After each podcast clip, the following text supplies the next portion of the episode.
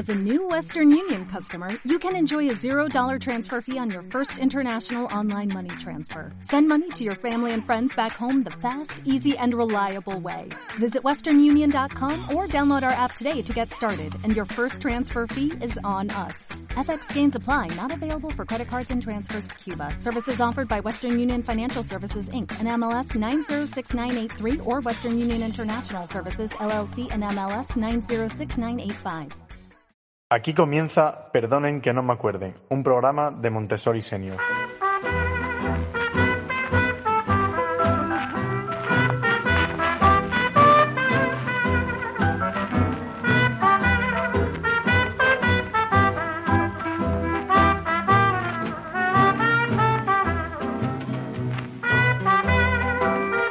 Todos los días aprendemos algo nuevo o deberíamos aprender algo nuevo. Incluso las personas con Alzheimer o demencia son capaces de aprender algo nuevo, pero eso es algo que trataremos en próximos episodios. De lo que hoy queremos hablaros es de lo que hemos aprendido del Dr. Cameron Camp y que refleja en varios de sus libros. Es una idea muy sencilla, pero la verdad es que es muy potente. Todos sabemos cómo se define el Alzheimer. Es una enfermedad crónica, degenerativa, progresiva. Bueno, pues lo que queremos es que la veáis tal y como nos dice el doctor Cameron Camp que hay que verla, con una aproximación muy distinta.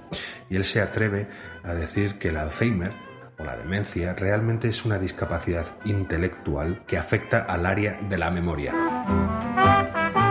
Si eres un profesional sanitario igual te estás echando las manos a la cabeza. Pero hay varios motivos por lo que nos gusta tener esta aproximación a esta dura situación que están viviendo miles de familias. La primera es que cuando alguien está enfermo, lo que hay que hacer entonces es cuidarle. Yo mismo, si tengo la gripe y me encuentro y me siento como un enfermo, lo que quiero es que me cuiden.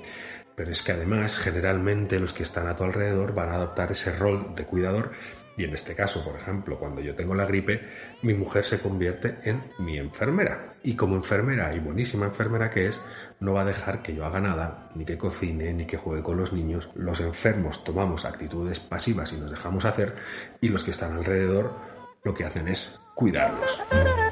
Como os imagináis, este rol y esta actitud para una persona con Alzheimer no va a hacer más que acelerar la situación que ya de por sí es complicada. Es justamente la actitud que no debería tener nunca una persona con Alzheimer. Cuando uno además está enfermo y sabe que no hay solución, es muy fácil adoptar una postura que podríamos definir como nihilista, ¿no? Simplemente estar esperando a que llegue el final sin ninguna otra esperanza. Me dejo porque sé que es una enfermedad progresiva y terminal y no tengo nada que hacer. Pero ¿qué pasa si le damos la vuelta a todo esto y nos aproximamos, como dice el doctor Cameron Camp, al Alzheimer como una discapacidad. Todos entendemos que las personas tenemos capacidades y limitaciones, ¿no? Y si entendemos que mi madre es una persona normal, lo que pasa que tiene limitada la memoria, podremos poner en marcha estrategias para tratar de suplir esa limitación neurológica.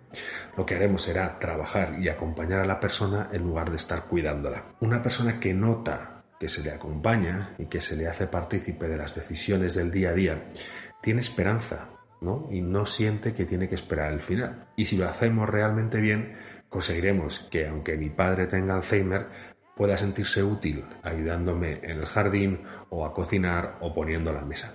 De esta forma ya no es un enfermo, sino una persona con discapacidad que contribuye a que su familia y su ambiente estén mucho mejor. No es exactamente igual pero pensar en las personas con síndrome de Down, ¿no? Si todos los esfuerzos terapéuticos y sociales se hubieran dirigido a curarles y no a integrarles en la comunidad, hoy no tendríamos personas como Pablo Pineda o tantos otros que están desarrollando su carrera y contribuyendo a esta sociedad en la que vivimos. Así que atrévete a llevarle la contraria a tu médico o a tu enfermera y piensa, mira y siente esta durísima enfermedad como lo que realmente es, una discapacidad intelectual. Bienvenido.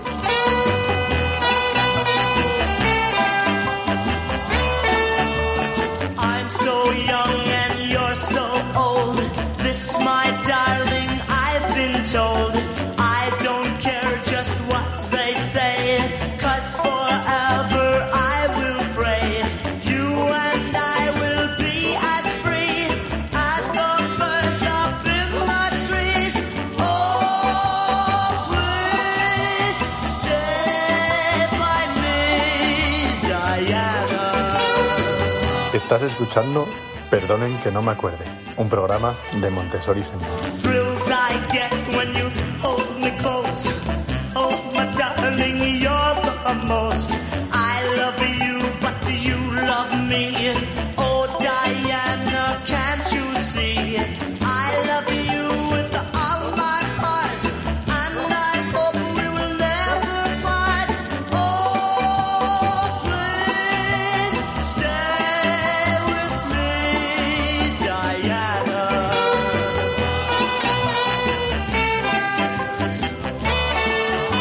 Que no me acuerde, un programa de Montessori Senior.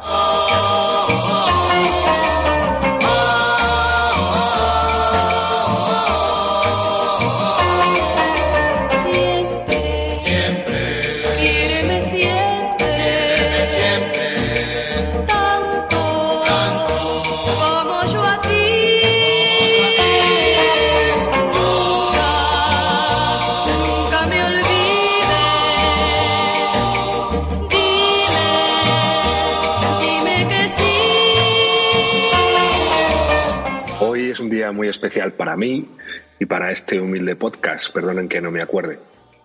Al otro lado del teléfono tengo esperándome para charlar a Marta. Marta Coda es una persona fundamental en la trayectoria de Montessori Senior, pues por muchos motivos. Compartimos la experiencia vital de tener niños de edades parecidas y fue ella la que me descubrió a mí a nivel personal el mundo Montessori. Marta y su familia han estado viviendo en Estados Unidos unos cuantos años y allí la metodología Montessori está mucho más integrada en el sistema educativo. Es que además Marta y su familia se han convertido a través de su madre en la primera usuaria oficial de Montessori Senior. Antes habíamos probado pues a nivel personal, con conocidos y demás, pero fue su madre la primera usuaria oficial de nuestra pequeña pyme. Así que no quiero hacerla esperar más. Eh, Marta, muy buenas, ¿cómo estás? Hola, buenas, ¿qué tal? ¿Cómo estás, Rodrigo? Encantada de estar aquí con- contigo y con todos los que nos están escuchando. Pues la verdad es que, como te digo, para mí es, eh, es un honor y, y bueno, me gustaría simplemente que charláramos como hemos charlado otras veces, ahora a través de internet y, y dejando constancia de ello, que lo estamos grabando, para que nos escuchen, pero bueno, simplemente que, que charlemos. Y hay una cosa que me gustaría que le explicaras a la gente que nos está escuchando, fueron los primeros años cuando descubrís que, que tu madre se está enfrentando a una enfermedad tan dura como es el Alzheimer, ¿no? ¿Cómo, cómo os dais cuenta o qué es lo que, cómo lo recuerdas tú aquellos años? Pues eh, estamos hablando de hace unos 10 o 12 años, que es cuando empezamos a notarlo. Fue sobre todo a raíz de. eh, ella tuvo una operación de, mm, eh, pues de estómago, algo del intestino. Y eh, saliendo de la operación, pensamos que era la anestesia lo que le había hecho empezar a perder la memoria. Entonces, fue, la verdad es que fue una fecha muy, muy indicada, no es que fuera poco a poco y de repente fuéramos sospechando. O sea, desde ese día eh, se notó que, que empezaba a perder la memoria y eh, nos dijeron los doctores que obviamente el Alzheimer es una cosa, es una enfermedad que ella ya lleva dentro, pero que podría haber sido esa anestesia la que, la que fue como el desencadenante de, empezar a, a notarlo.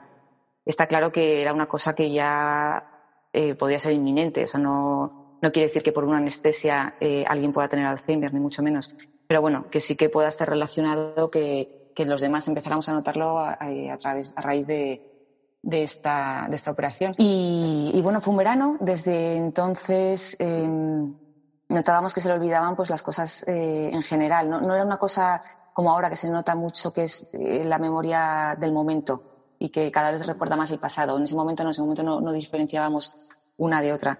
Entonces, eh, bueno, pues eh, pensamos que era la anestesia, que volvería pronto a, lo, a lo de siempre y bueno, pues no volvió. Pero mm, eran cosas como pequeñas y del día, eh, esporádicas, no era una cosa continuada. Entonces un día te das cuenta de una cosa, otro día de otra. eh, y nunca nos dimos cuenta que era Alzheimer hasta mucho más tarde, porque siempre pensamos que era a raíz de la, de la anestesia. de la anestesia. Justo estaba pensando eso, ¿no? ¿Cuántos años o cómo fue el proceso desde esa anestesia, ¿no? En el que notáis y hasta los médicos os dicen que hay algo raro y realmente luego tienes un diagnóstico donde te, donde te dicen, ¿no? Probable enfermedad de Alzheimer. ¿Cómo, cómo fue aquello? Claro, el tema es que, claro, hasta que decides ir al médico, eh, Mm. pasa tiempo, pasan años. Entonces, igual teníamos que haber ido antes, pero nunca te quieres hacer la idea de que pueda ser un problema real. Siempre estás esperando a que mejore o a lo mejor pues siempre pones alguna razón eh, que no es la que realmente la enfermedad, sino cualquier otra, con tal de no. Es que ni nos imaginábamos que pudiera ser esto. Em, y además su carácter, que ya sabes cómo es, pues un poco cabezota en su día a día y ella es muy orgullosa, es muy independiente y muy, em, bueno, con un carácter muy fuerte. Entonces, eh, no era fácil hacerle este tipo de sugerencias de ir a un médico a, a que la vieran o incluso simplemente hacer el comentario de que se olvidara de cosas era, era un problema ya de por sí. O sea, no, ella no estaba ni con ganas ni era nada propensa a, hablar del tema. Entonces tardamos años, bastantes años en, en, llegar a ir a un médico y, o sea, en decidirnos a ir a un médico y, y que la diagnosticaran. Cuando fuimos al médico, empezamos yendo al médico de cabecera a contarle estas cosas. Eh, obviamente no pensamos que fuera algo de cabeza, sino algo más físico, ¿no? Más, como pensamos siempre que a raíz de la operación siempre lo achacábamos algo físico. Hasta que ya el médico de cabecera sí que nos, nos informó pues, que deberíamos mirarlo con un neurólogo. Y esto pudo ser, pues igual desde esa operación, a lo mejor fueron seis o siete años después. O sí, entre cinco y siete años, yo creo, después de esas primeras veces. Ahora que, bueno, que los años han pasado y que estás un poco más asentado y que tenéis, o sea, que hablas con naturalidad de la enfermedad y, bueno, que lo tienes como un poco más interiorizado, por lo menos tú. No sé si te ocurre algún consejo. Yo pensaba la pregunta un poco en nuestros escuchantes en, ¿no? en darles consejos si están en aquellos, pues en esas fases primeras, ¿no? Esos primeros años donde te está costando como a ti te costó ir al médico y buscar un diagnóstico preciso. Pero no sé qué, más que dar consejos a otra gente, no sé si te podrías dar tú a ti un consejo, ¿no? A Marta del pasado, ¿qué, qué, qué consejo te darías de algo que no hiciste adecuadamente o que, o que te gustaría cambiar. Está claro que no se puede cambiar y que hemos hecho siempre las cosas lo mejor posible. Pero si hubiera algo que, que pudieras cambiar o, algún consejo de haz esto mejor que esto otro, ¿qué te dirías? Pues eh, yo creo que a mí, a mí me ha costado eh, años eh, reconocer que la culpa no es de mi madre, sino que la culpa es de, de una pues, discapacidad que tiene y que es algo que no podemos eh, ni cambiar ni, ni, echar la culpa a nadie. Entonces, eh, a mí el, mis primeras reacciones era un poco enfadarme con ella por no recordar las cosas o por no o sea, no con ella eh, directamente, pero eh, yo creo que internamente le echaba la culpa a ella de, de, no ser quien debería ser. Entonces, sí que esos primeros momentos me habría encantado pues no ser la que achacaba a ella estos problemas. Es el problema no es de ella, el problema es eh, una discapacidad que tiene. Entonces, yo no lo quería reconocer. Es verdad que también eh, cada persona reacciona de una manera. Creo que el consejo más grande que puedo dar es que nadie se culpe de, de, esta, de esto que está pasando. O sea, ni culparle al, al, enfermo, bueno, al enfermo discapacitado, porque tampoco creo que sea una enfermedad, eh, ni tampoco culparlos a nosotros mismos, que era mi segunda reacción. O sea, yo luego pensé, no es culpa de ella, eh, es culpa nuestra por no, a lo mejor, dedicarle el suficiente tiempo, o a lo mejor es culpa nuestra por no haber conseguido ir al médico a tiempo, o no haber mm, identificado que estaba pasando algo y haber pensado más sobre ello. Entonces, un consejo que me daría a mí misma, pues a lo mejor, eh, primero, no culparme, porque es algo que, bueno, es muy difícil conseguirlo, pero es lo primero que te sale. El, el culparte pues por no haber hecho, porque al final ella no se va a dar cuenta, eh, porque ella no sabe que se olvida, la que lo veo soy yo. Entonces, eh, lo primero de todo, no culparnos ni a nosotros ni a, ni a ellos, porque tampoco tienen ellos la culpa. Entonces yo creo que este es el más, eh, y es un, consejo que, me, que incluso me doy hoy en día. O sea, que yo ahora mismo, cada vez que, que pasa una semana y a lo mejor solamente he estado con ella dos días en lugar de cinco, yo misma me pienso que, es, que soy culpable por no dedicarle más tiempo, porque cada tiempo que, que, pierdo, pues a lo mejor es menos tiempo que ella puede ganar en cuanto a mejorar, igual no mejorar, pero eh, estar activa con la cabeza o tener planes eh, fuera de, de, su casa. Entonces, pues la culpabilidad es algo que me encantaría que la gente no la llevara consigo porque no, no hace ningún bien a nadie. Pueden pasar años hasta que te des cuenta que no, que, que no es ni culpa tuya ni culpa de, de tu familiar.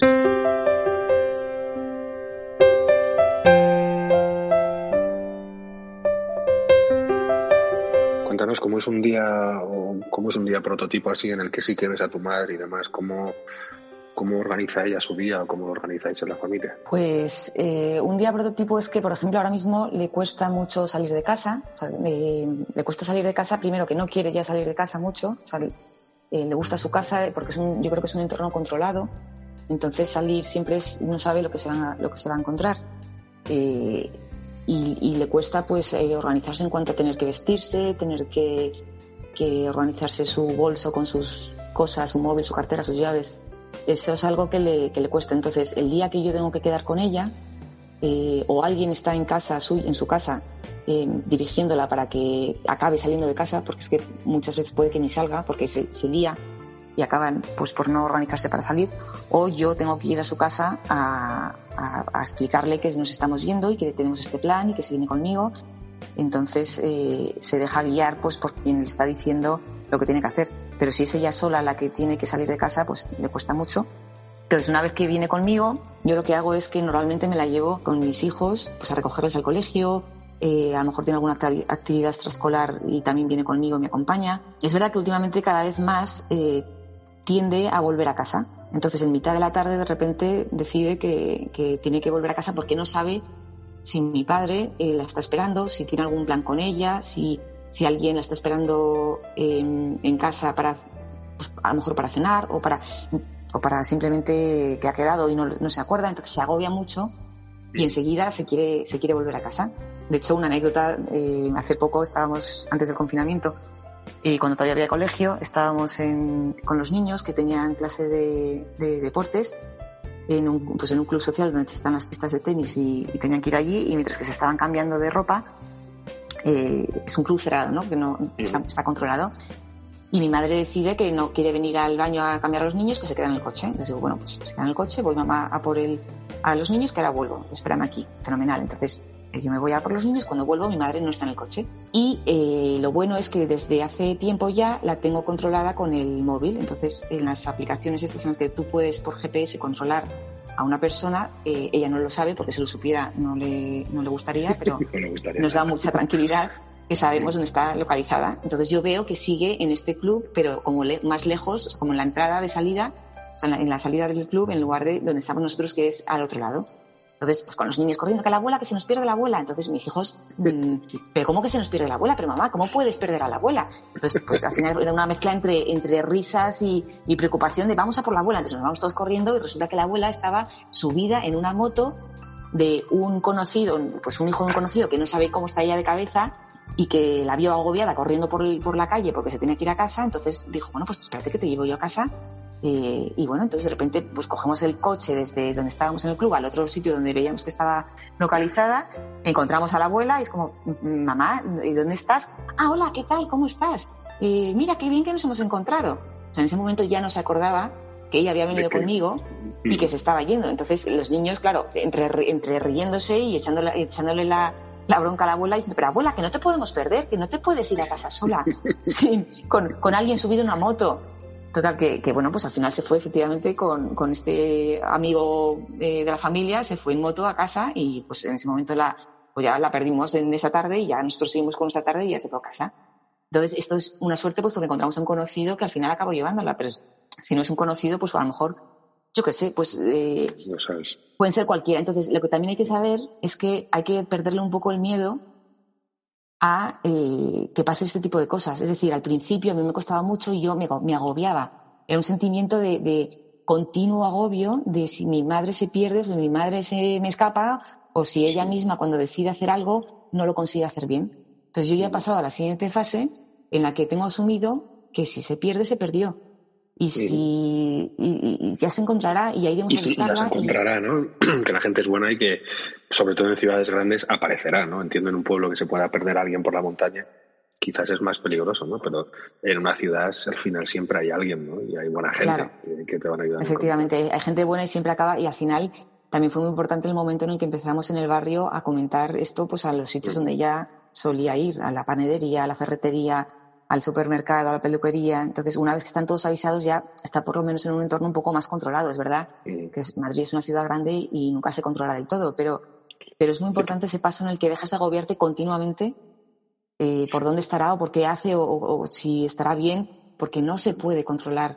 O sea, al final nosotros tenemos nuestra vida y ella tiene la suya. O sea, no podemos hacer un control 100% las 24 horas del día. O sea, hay que aprender a, a vivir con ello, a no, a no estar continuamente agobiado por, porque le pueda pasar algo. Obviamente hay que, hay que tenerla, es como un Eso, control, es una libertad controlada. O sea, no Mm. puede ser eh, un control absoluto. Hay que dejarle también su libertad, porque ella también necesita su libertad. Me ha encantado el término que acabas de usar de libertad controlada.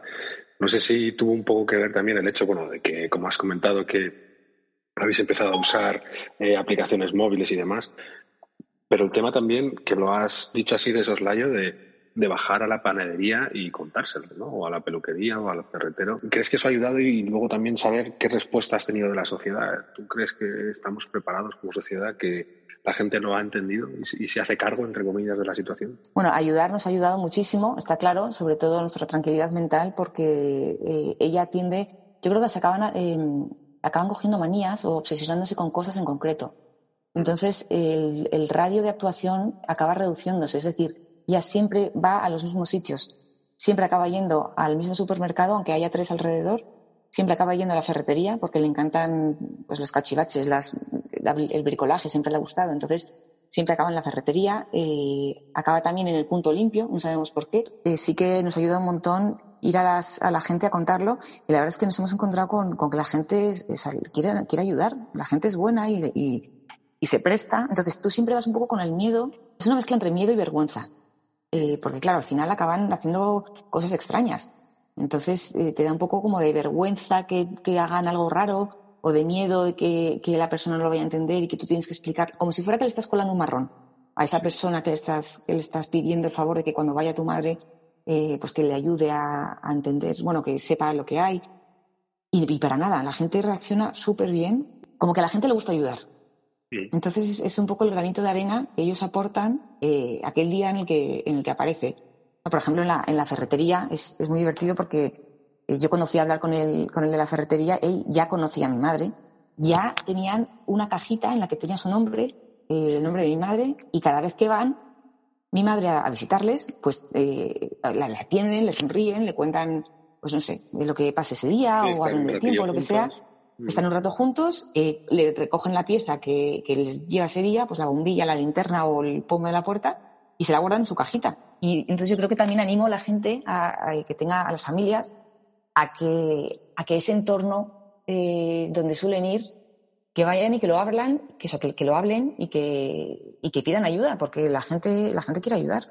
Muchas gracias, Marta. Yo creo que ese mensaje es, fantástico. Quiero preguntarte también, que nos has contado antes la, anécdota con tus hijos. Eh, no sé si has tenido la oportunidad de hablar con ellos, ¿no? El momento este de la abuela se ha perdido. Los dos pequeños no se lo he contado eh, porque no creo que lo fueran a entender. Simplemente, eh, bueno, no, no, tampoco tienen tanto problema por ahora. Lo que sí, los mayores sí que se lo conté. Y la verdad es que es increíble cómo los niños reaccionan mucho mejor que los adultos. Mm. yo tenía un miedo horrible eh, en aquel día en el que llegara, que yo tuviera que contar a mis hijos lo que pasaba.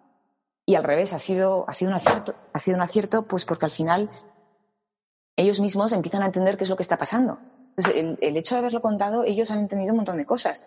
Y no solamente lo han entendido, sino que también ayudan, porque al final, pues por ejemplo, aquel día que se nos perdía la abuela, sabían qué es lo que estaba pasando. Entonces, cada uno se fue por un lado distinto a buscar a la abuela sabiendo qué es lo que puede pasar. Y a nivel de amistades y demás, ¿no? O sea, entiendo que bajar a la ferretería, pues eh, estamos encontrando gente buena y eso es maravilloso, pero quizás a nivel personal de amistades y demás, ¿ha, supuesto un mayor problema o, un menos problema el poder hablar? Pues mira, en parte sí y en parte no. Es verdad que hay gente que no ha sabido reaccionar y hay, hay amigos pues que al final eh, les supongo que les parecerá un, peso eh, tener que encargarse de un amigo con, este problema y hay otros que han dado el callo y que han estado ahí y que cada vez nos ayudan más en este tema. Entonces, bueno, como que ahí se ve quién es el amigo de verdad y quién no lo es tanto. Eh, yo tampoco culpo a, ninguno, ¿eh? No, no, Te iba a decir que quizás un poco por desconocimiento también, ¿no? Porque se habla poco y, bueno, hoy es Alzheimer, te da miedo quizás, ¿no? Pues eh, también por miedo puede ser que tampoco sepan cómo tratarlo, cómo, mm. eh, qué es lo que tienen que hacer, si lo hacen mal. Mm. Entonces, pues por miedo o por...